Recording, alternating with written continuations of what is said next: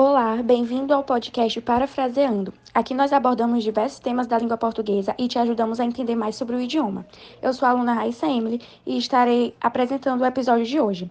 Vou falar sobre o desenvolvimento. Essa tipologia, ela se estrutura em introdução, desenvolvimento e conclusão, organizados de modo para validar o ponto de vista do autor e convencer o leitor. Muito obrigada pela atenção e não perca o próximo episódio do Parafraseando.